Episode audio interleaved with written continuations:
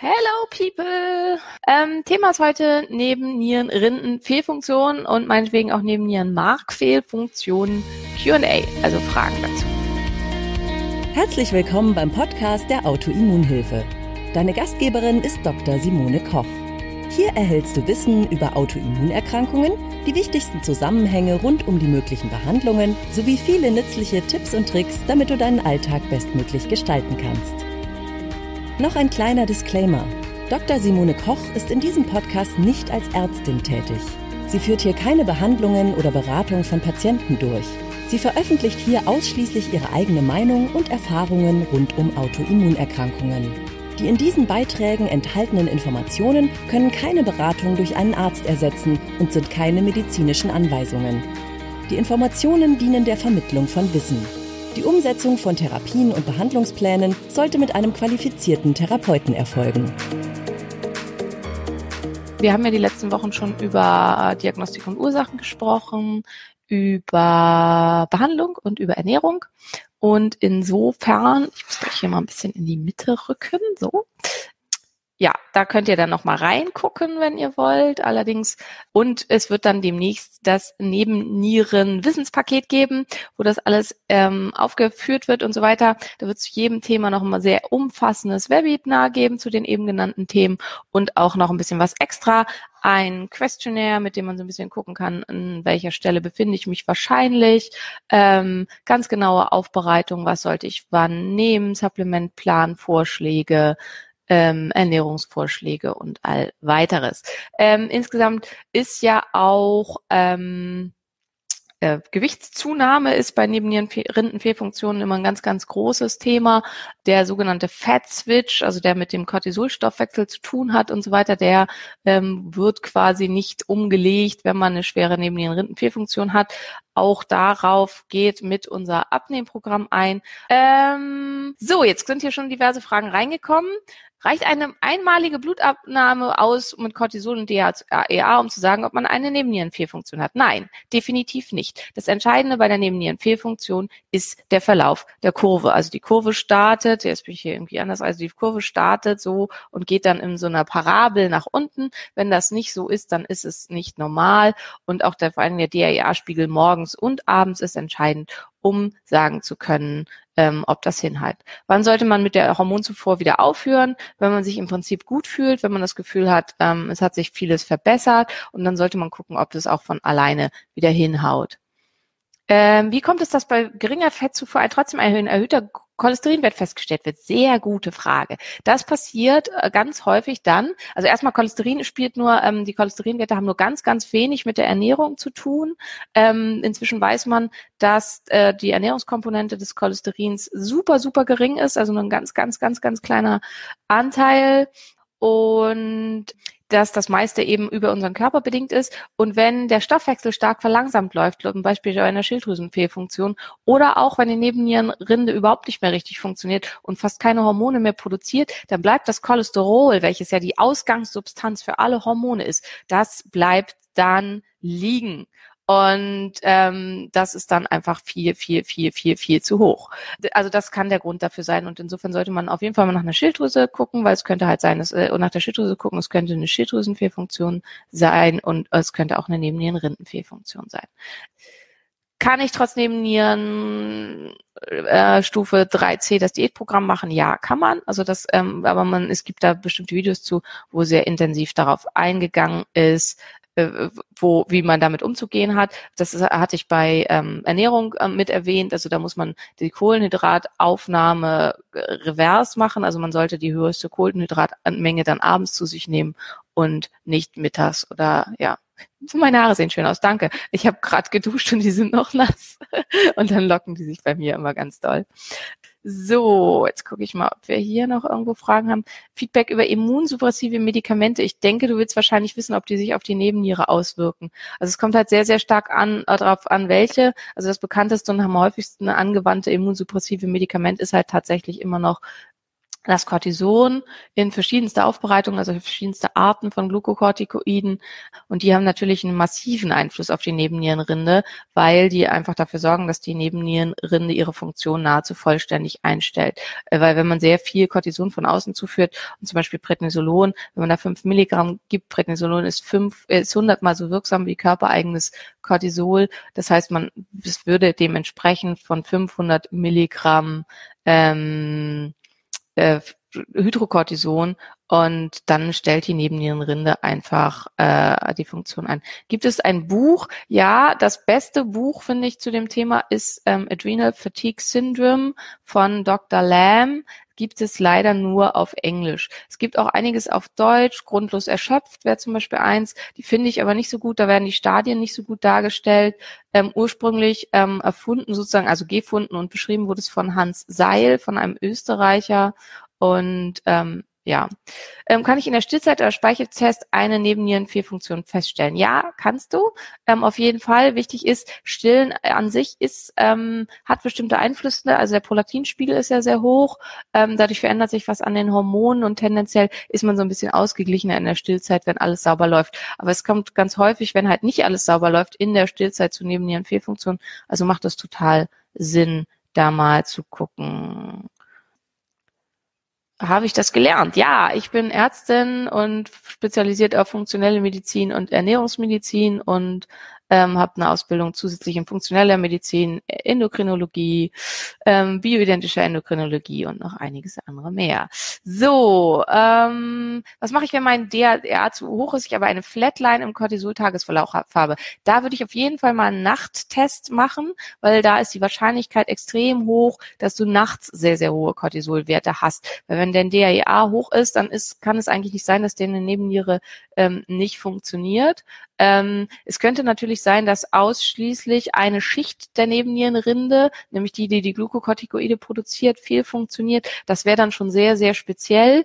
Ähm, das ist aber an sich relativ unwahrscheinlich. Also ich würde auf jeden Fall mal einen Nachttest machen und ein Cortisol und ein 24 Stunden Cortisol, weil dann kann man das entsprechend mal gucken. Ähm, ich habe zurzeit ständig Durst, kann das mit der Neben, also es kann natürlich mit der Niere zusammenhängen, es hängt aber häufig mit der Nebennierenrinde zusammen. Das sind dann Störungen im Aldosteronstoffwechsel. Aldosteron ist dafür verantwortlich, wie viel Flüssigkeit im Körper gebunden wird und wieder ausgeschieden wird.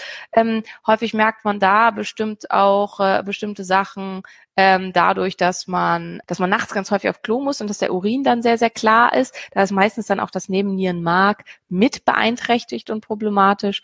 Und ähm, deswegen ähm, kann es zu solchen Symptomen kommen.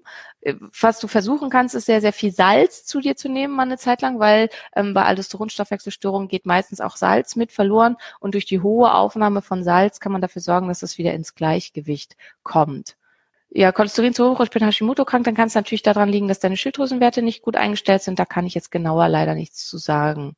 Wo ist der Zusammenhang, dass bei der Adrenal Cortex die Hände und Füße endlich wieder warm werden? Ja, also wenn, wenn zu viel ähm, Adrenalin und Noradrenalin mit im Körper drin sind, die manchmal, also das ist immer, wenn irgendwer ausfällt, dann übernimmt die nächste Instanz. Sprich, wenn die Schilddrüse ausfällt, dann übernimmt die Nebennierenrinde. Wenn die Nebennierenrinde ihren Job auch nicht mehr so richtig optimal machen kann, dann übernimmt oft das Nebennierenmark. Kalte Hände, kalte Füße und kalte Nase sind Anzeichen für einen zu hohen Adrenalin- und Noradrenalin-Stoffwechsel.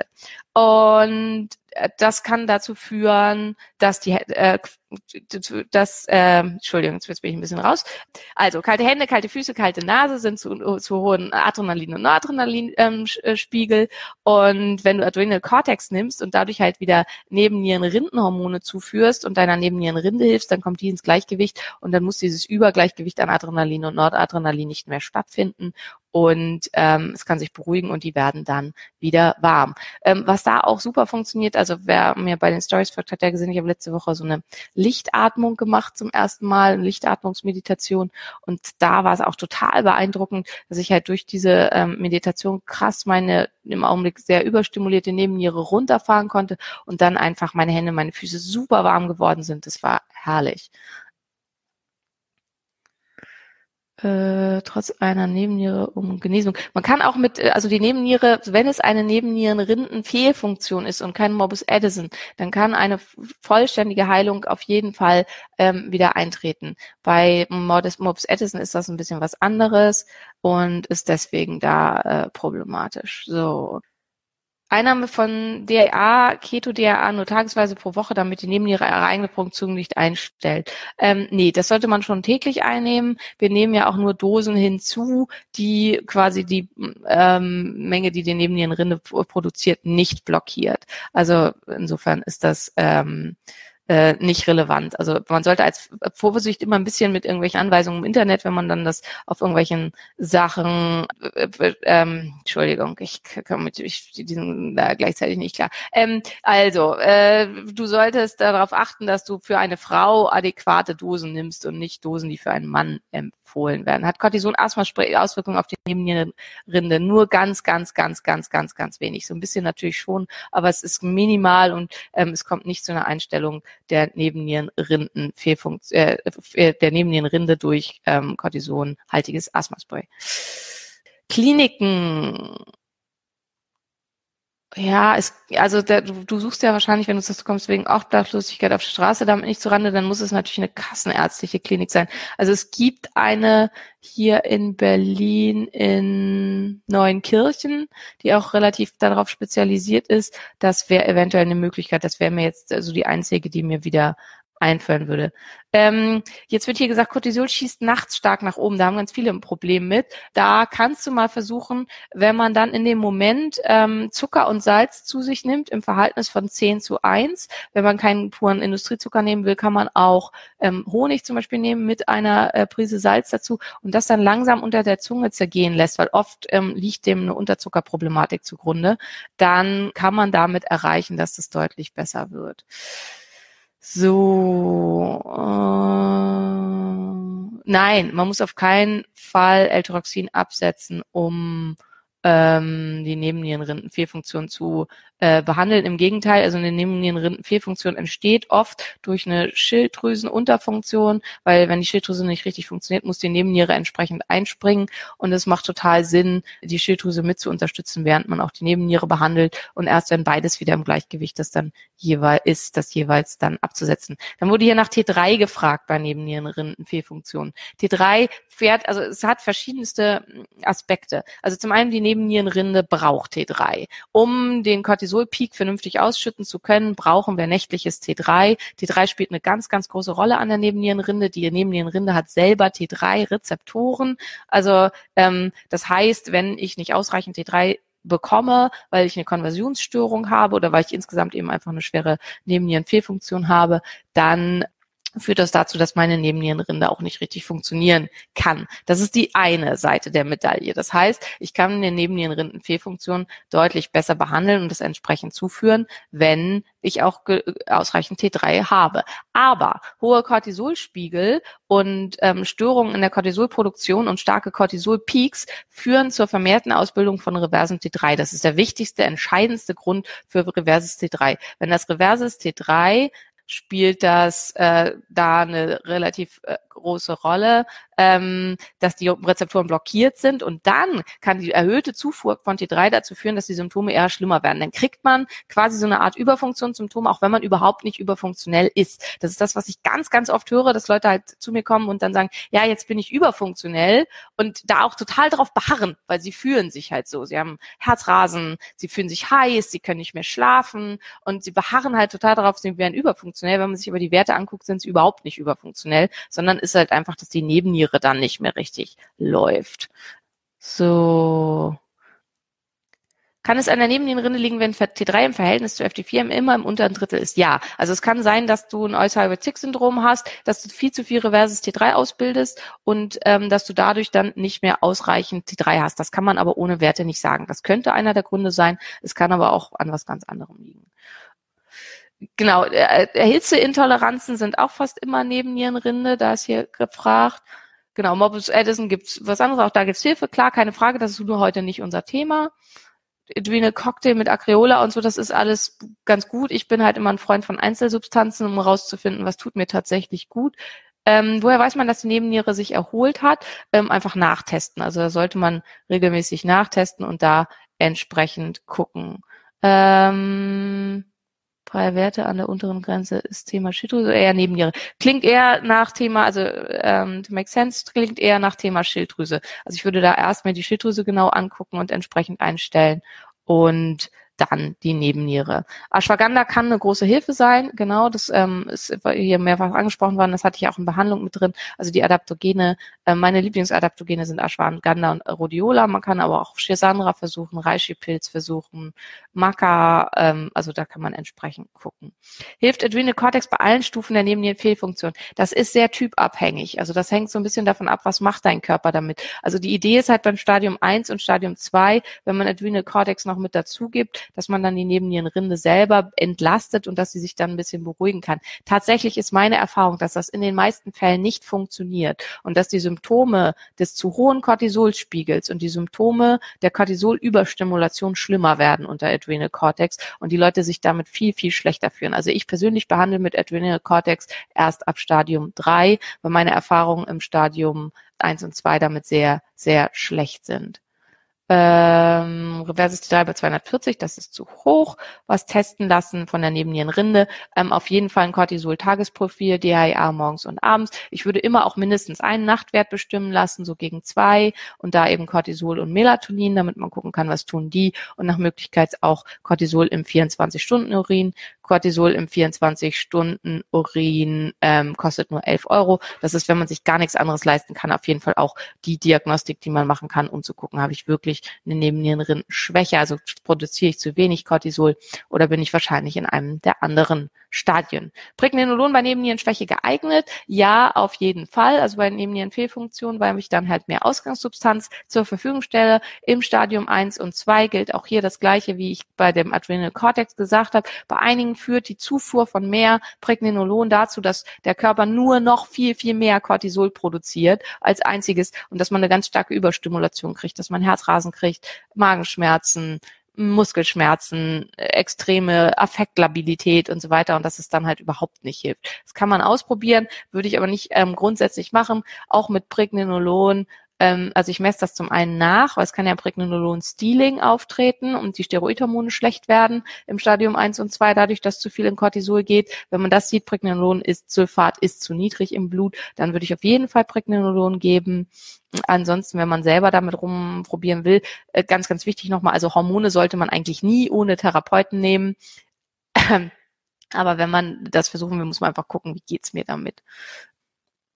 Fühlt man sich anders mit Cushing-Syndrom und Nebennierenfehlfunktion im Stadium 1 tendenziell wahrscheinlich nicht. Also es ist beides ungefähr gleich und beides ähm, kann zu ähnlichen Symptomen führen.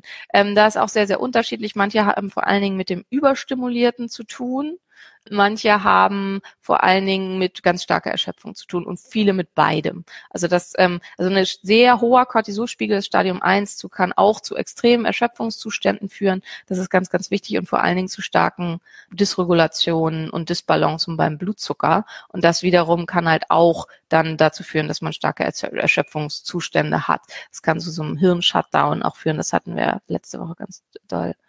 Äh, ähm, kann man durch die Benutzung eines Asthma-Sprays eine Verbesserung der Nebennieren äh, erreichen? Eigentlich nicht. Also Asthma-Spray sollte eigentlich überhaupt nicht systemisch aufgenommen werden. Die Pharmafirmen sagen auch, es wird überhaupt nicht systemisch aufgenommen. Tatsächlich wird natürlich immer ein Bruchteil über die Alveolen systemisch aufgenommen. Das ist aber im homöopathischen Bereich zu sehen. Und ähm, ich denke nicht, dass man damit eine wesentliche Verbesserung seiner Nebennieren Fehlfunktion erreichen kann. Ganz, ganz wichtig ist hier wieder, ähm, also es sind vielleicht einige dabei, die die Diagnostik und so weiter nicht gesehen haben, Diagnostik und Ursachen. Es wird hier immer NNS geschrieben, Nebennierenschwäche. Das ist halt, da haben sich alle total drauf festgebissen. In den meisten Fällen ist es keine Schwäche. Also in den meisten Fällen ist es nicht zu wenig Cortisol, sondern Cortisol zur falschen Zeit oder insgesamt zu viel Cortisol. Lasst euch testen. Nimmt nicht blind irgendwelche cortisolhaltigen Sachen, die ihr irgendwo schwarz im Internet gekauft habt oder so. Ihr schadet euch damit massiv. Doktert nicht mit irgendwelchen Asthma-Sprays rum oder mit irgendwelchen Cremes, die euch eure Freundin geschenkt hat oder irgendwie sowas. Ähm, ja. So. Äh, ich habe kein erhöhtes RT3. Ist damit eine Nebennierenschwäche eher unwahrscheinlich? Nein, das hat damit überhaupt nichts zu tun. Also das sind zwei unterschiedliche Dinge. Das erhöhte RT3 kann durch zu hohe Cortisolspiegel ausgelöst werden. Es kann durch verschiedene ähm, andere chronische Inflammationen und so weiter ausgelöst werden. Es muss aber nicht. Also es ist nicht so, wenn du kein erhöhtes RT3 hast, dass dann garantiert mit deiner Nebenniere alles okay ist. Da muss man auf jeden Fall nachgucken. Ich bin überhaupt kein Homöopath. Ich würde zu Globuli einfach mal nichts sagen. Also ich glaube, es gibt ganz, ganz viel zwischen Himmel und Erde, was wunderbar funktioniert. Ich habe von Homöopathie wenig Ahnung und arbeite auch nicht mit homöopathischen Medikamenten und glaube auch, dass diese mh, hm, ähm, fertig zusammengestellten Sachen, dass sie dem Prinzip der Homöopathie widersprechen, also das, was halt einfach die klassischen Homöopathen eigentlich machen, dass sie spezifisch nach einer sehr langen Anamnese was für jemanden aussuchen, dem sprechen so Kombinationspräparate wie Phytokortal oder so total entgegen. Deswegen halte ich davon nicht besonders viel, aber es spricht überhaupt nichts dagegen, das auszuprobieren. Ähm, jetzt wird hier gesagt, ich soll PN lesen. Ähm, also ich lese im Allgemeinen keine PNs und antworte da auch nicht drauf, ähm, weil ich da einfach, sorry, keine Zeit zu habe. Ich mache diese Lives in meiner Freizeit für euch kostenlos, was halt schon, finde ich, ziemlich cool ist. Ähm, ich krieg jeden Tag 200, 300 PNs. Ich kann die nicht lesen und ich schaffe das auch nicht. Wenn ihr Fragen habt, dürft ihr gerne an die Autoimmunhilfe, an info Beschreiben und meine Mitarbeiter ähm, versuchen euch da zu helfen und zu antworten, wenn es im Rahmen des Möglichen ist und nicht in einem Rahmen einer Behandlung. Und ansonsten ähm, kann ich das leider nicht leisten. Ja, Östrogen, Testosteron und so macht auch auf jeden Fall Sinn, das mit testen zu lassen. Auch Testosteronmängel können neben Nierenfehlfunktion auslösen. Ähm, Östrogendominanzen ähm, können neben Nierenfehlfunktion auslösen. Wenn man Probleme mit der Haut hat, durch solche äh, Geschichten würde ich als erstes immer mal versuchen, die ähm, Milchprodukte wegzulassen, weil das der häufigste Grund ist für Probleme bei der Haut, die auch dann mit dem Cortisolspiegel und DHA und so weiter zusammenhängen können. Ähm, können Kortisonspritzen die Funktion der Nebennierenrinde verbessern? Ja, also wenn man es in die Schulter gespritzt kriegt und man hat sonst halt zu wenig Cortisol, dann hat man es halt erstmal im Körper und dann kann es sein, dass es einem kurzfristig erstmal deutlich besser geht. Das ist aber natürlich überhaupt keine ähm, langfristige äh, Wirkung.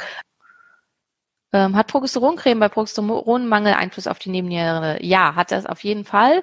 Ähm, man, über zwei ähm, weitere Schienen kann Progesteron umgewandelt werden in Cortisol, also über zwei äh, Enzymprozesse und kann dadurch dann halt auch hilfreich wirken. Vor allen Dingen, wenn man es oral schluckt, ähm, findet das ganz, ganz stark vermehrt statt, weswegen es vielen unter einer oralen Pro Progesteroneinnahme bei einer Nebennierenrindenfehlfunktion ähm, deutlich besser geht. Das ist ziemlich belastend für die Leber und ist auch nicht so gut und es wäre halt deutlich sinnvoller, die Nebennierengeschichte direkt anzugehen, aber es kann auf jeden Fall sehr hilfreich sein. So, ähm, jetzt wird hier nach Dosen gefragt. Im Wissenspaket nachher findet ihr alles mit genauen Dosenangaben und so. Das wäre ähm, fürs Rhodiola ist, da nimmt man morgens normalerweise 200 Milligramm. Wie lange dauert das normalerweise? Ziemlich lange leider. Also die, um die Nebennierenrinde, wenn die sich voll aus der Bahn geschossen hat, wieder ins Gleichgewicht zu bringen, muss man so ein halbes bis ein Jahr rechnen. Also es ist ganz, ganz wichtig, dass man da Geduld hat und dass man da entsprechend guckt. So, ähm, ja, also nochmal zu der Frage vorher, zu dem normalen Cortisol. Also es ist super, super, super wichtig, dass man sich dafür Zeit gibt. Weil das ist kein, das ist kein Sprint, das ist ein Marathon, die Nebennierenrinde äh, wieder ins äh, Gleichgewicht zu bringen. Und man muss sagen, wenn man eine Neigung dazu hat, also ich merke das bei mir selber immer ganz, ganz doll, ich habe halt eine ganz starke Neigung, dazu zu viel Cortisol zu produzieren, mich zu überstressen. Dafür, da kommt halt dann auch noch ganz stark Nebennierenmark dazu. Also die kommt-Mutation, der kommt-Polymorphismus. Also zu Polymorphismen machen wir mit Sicherheit auch mal einen Themenmonat. Das sind Genmutationen, die bestimmte Sachen ähm, verursachen können. Und kommt-Polymorphismus Polymorph sind so etwa 10 bis 15 Prozent der deutschen Bevölkerung. Also kommt Polymorph, Homozygot, Med, Med, das heißt, man baut Stresshormone vermindert ab. Und wenn man das hat, dann hat man einfach eine ganz starke Neigung dazu, dass in der Nebenniere Sachen nicht ganz sauber laufen.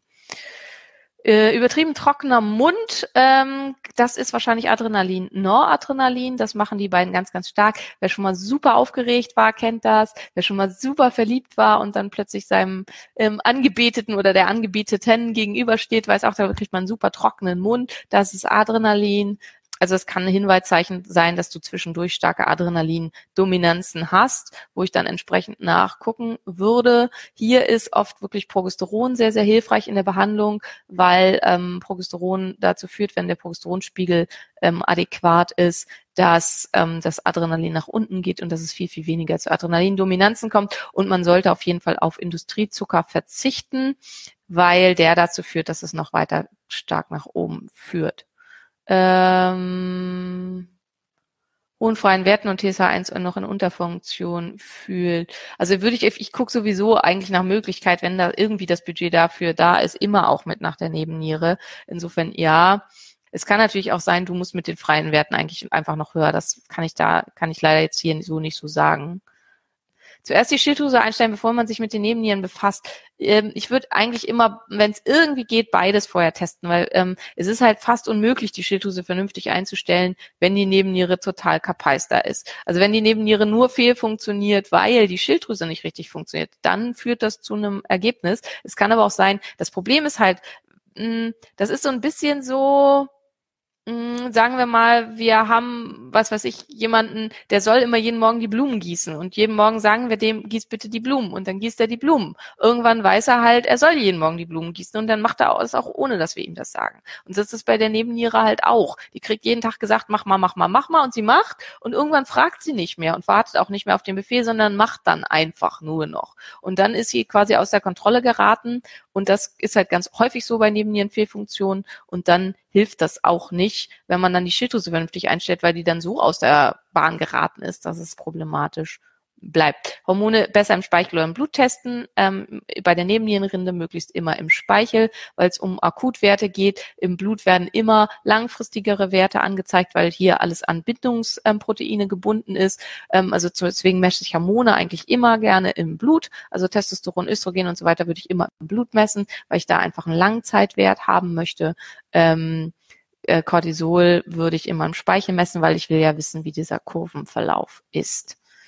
Ähm, ja, nach drei Monaten Hormoncreme geht es wahrscheinlich um Progesteron, zeigt der Speicheltest anatomische Höhen. Unter einer Substitutionstherapie ist ein Speicheltest völlig sinnlos. Da müssen die Nachkontrollen im Blut erfolgen. Problem ist ganz, ganz oft, dass die Heilpraktiker kein Blut abnehmen und dann Kontrollen im Speichel durchführen und dass man dann komisches Zeug kriegt.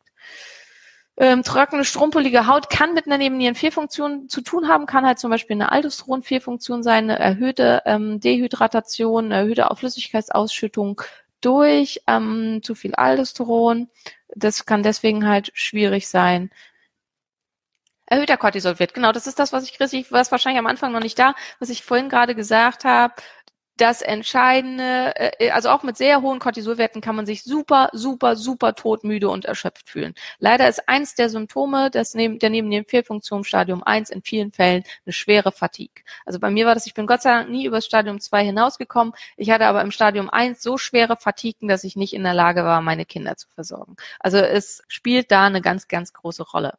So, kann zu viel Progesteron hohes Cortisol begünstigen? Leider ja auch das. Weil wie ich schon gesagt habe, Progesteron kann halt über zwei Wege in Cortisol umgewandelt werden. Und wenn der Körper, wenn die Nebenniere außer Funktion ist und die ganze Zeit immer Cortisol machen will, machen will, machen will, machen will, dann kann das halt auch dazu führen. So, ihr Süßen, die halbe Stunde ist um. Ich wünsche euch alles, alles, alles Gute und einen wunderschönen Tag noch. Danke, dass du bei der heutigen Episode dabei warst. Mehr Tipps von der Autoimmunhilfe findest du unter www.autoimmunhilfe.de. Wir sind auch auf Facebook, Instagram und YouTube aktiv. Den jeweiligen Link findest du in der Podcast-Beschreibung. Gefällt dir dieser Podcast? Dann freuen wir uns, wenn du auf iTunes eine Bewertung schreibst und den Podcast mit deinen Freunden teilst. Damit hilfst du uns, dass wir wiederum noch mehr Menschen da draußen erreichen und ihnen helfen können.